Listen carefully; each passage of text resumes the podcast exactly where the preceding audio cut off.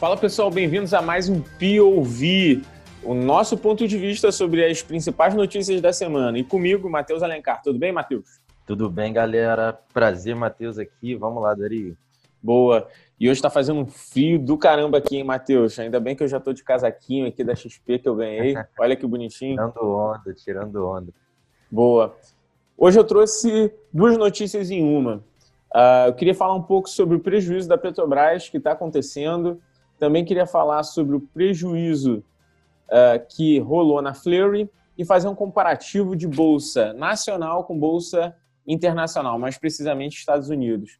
Enquanto as nossas empresas, algumas têm resultados negativos, Petrobras bateu aí, se não me falha a memória, deixa eu pegar minha colinha aqui, quase 2,7 bilhões de prejuízo. Fleury também teve um prejuízo gigante aí de 73 milhões.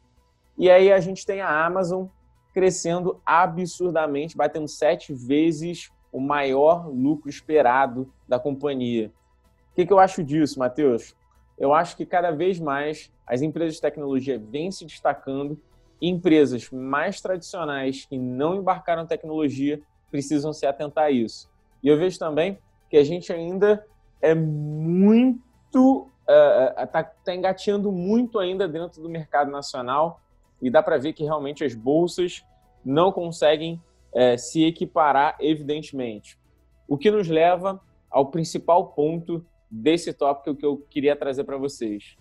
Se vocês investem, diversificação de carteira, pessoal, por mais que o dólar esteja lá nas alturas, as empresas americanas estão acelerando. Então, não dá para ficar de fora. Perfeito, Dario. Eu acho que você colocou muito bem aí, mas eu vou fazer um contraponto interessante, né? Enquanto Boa. a gente está vendo essas empresas de tecnologia em momento de pandemia crescerem absurdamente, e você colocou muito bem aí que outras empresas, talvez mais tradicionais, não estejam se comportando da mesma maneira, a gente vê um destaque quando as empresas se posicionam de uma maneira diferente. Não sei se você está acompanhando aí o caso da Natura, né, Dari? Com o Dia dos Pais chegando. As ações subindo absurdamente, como a campanha feita com o, o transexual, né, Tami Miranda, filho da Gretchen, e um posicionamento não esperado nas redes sociais, inclusive do Felipe Neto, né, que resolveu se oferecer gratuitamente para a Natura para fazer propaganda daqui em diante, o que mostra o impacto que a Natura tem no Brasil e os seus investidores, seus acionistas estão felizes, né? As ações estão subindo, o Dia dos Pais está tá chegando, muito provavelmente esses números vão se refletir. O que, que você acha, Dario? Eu acho que de fato eles acertaram em cheio. Uh, acho que a gente está vivendo uma nova vertente de tendência, que não é mais tendência, já é realidade, sobre essa pluralidade, essa liberdade de expressão, e ela conseguiu pegar bem nesse ponto nevrálgico é, tanto é que o Felipe Neto, para mim, foi a maior representatividade disso. Ele se oferecer é, para fazer gratuitamente é quase que uma alavancagem absurda em termos de propaganda para a empresa. É, eu vi também que muita gente não gostou dessa campanha, então a campanha Verdade. não agradou a todos, é, mas eu acho que existe um ponto muito importante nisso. Foi legal as ações terem subido, foi legal o posicionamento da marca, ela, ela ganhou um, um, um brand equity, se a gente pudesse pôr assim, mas é importante dizer que isso precisa se concretizar em resultado, porque não adianta só a, a, empresa crescer, crescer na bolsa porque fez propaganda, ela tem que reverter isso em lucros. Acredito que ela vai conseguir sim, acho que a Natura tem total competência, ela vem dando ao longo dos anos, se a gente pensar em longo prazo, resultados bem interessantes para os investidores e para quem acredita na marca. Serve de espelho para muito empreendedor aí, então se você quer aprender um pouco sobre como fazer marca, dá uma olhada na Natura, que ela faz muito bem. Uh, mas a gente também vê muito hater aí na sociedade, né, Matheus?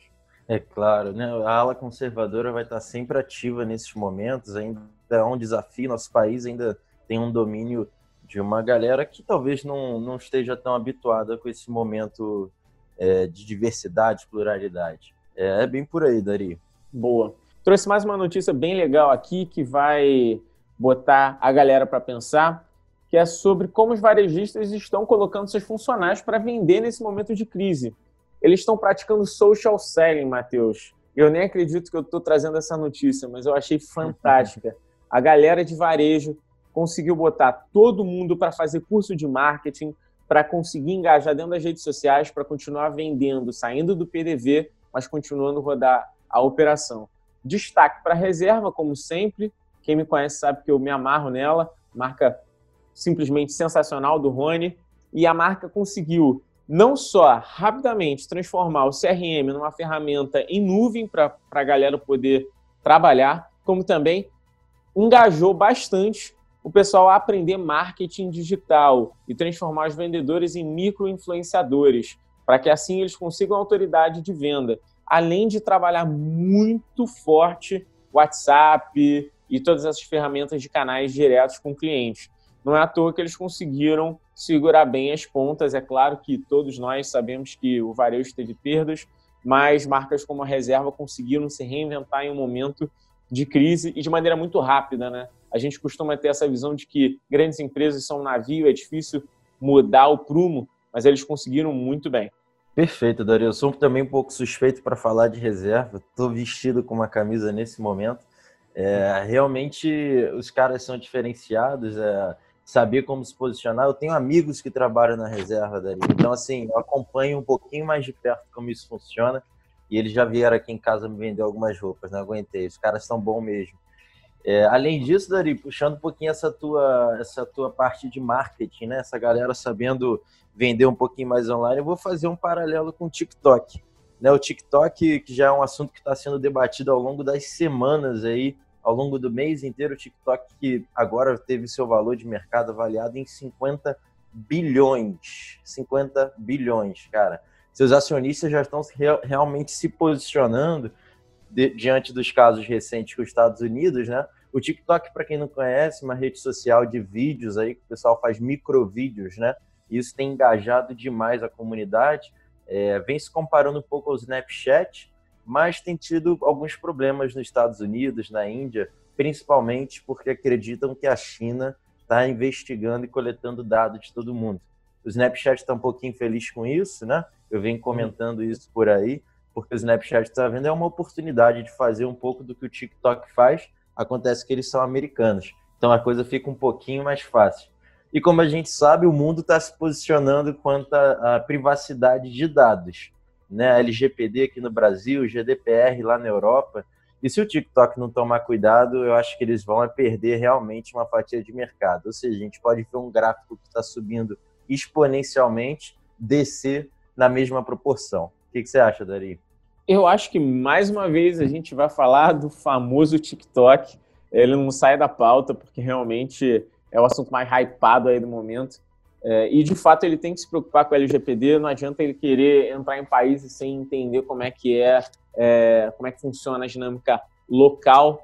Não adianta ele ter uma estratégia global e não pensar de maneira local. A gente já viu isso em outras empresas que não dá certo.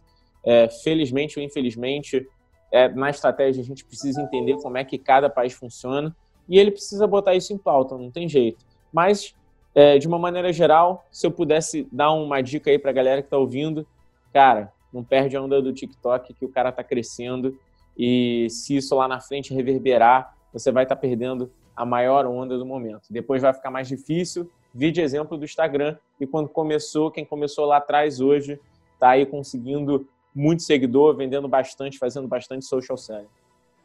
Verdade, Dario. Anitta que o diga, Dario. É uma das mais seguidas no, no, no, TikTok, acompanhada aí de Whindersson Nunes e uma galera que provavelmente você nunca ouviu falar, mas que é famosa que nem essa, essa, essa galerinha aí.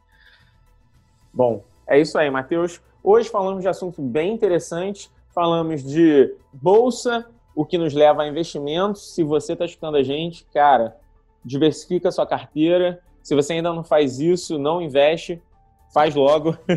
Falamos sobre marca, que você precisa se inspirar em posicionamento de marca. A Natura fez isso, então faça isso com o seu negócio.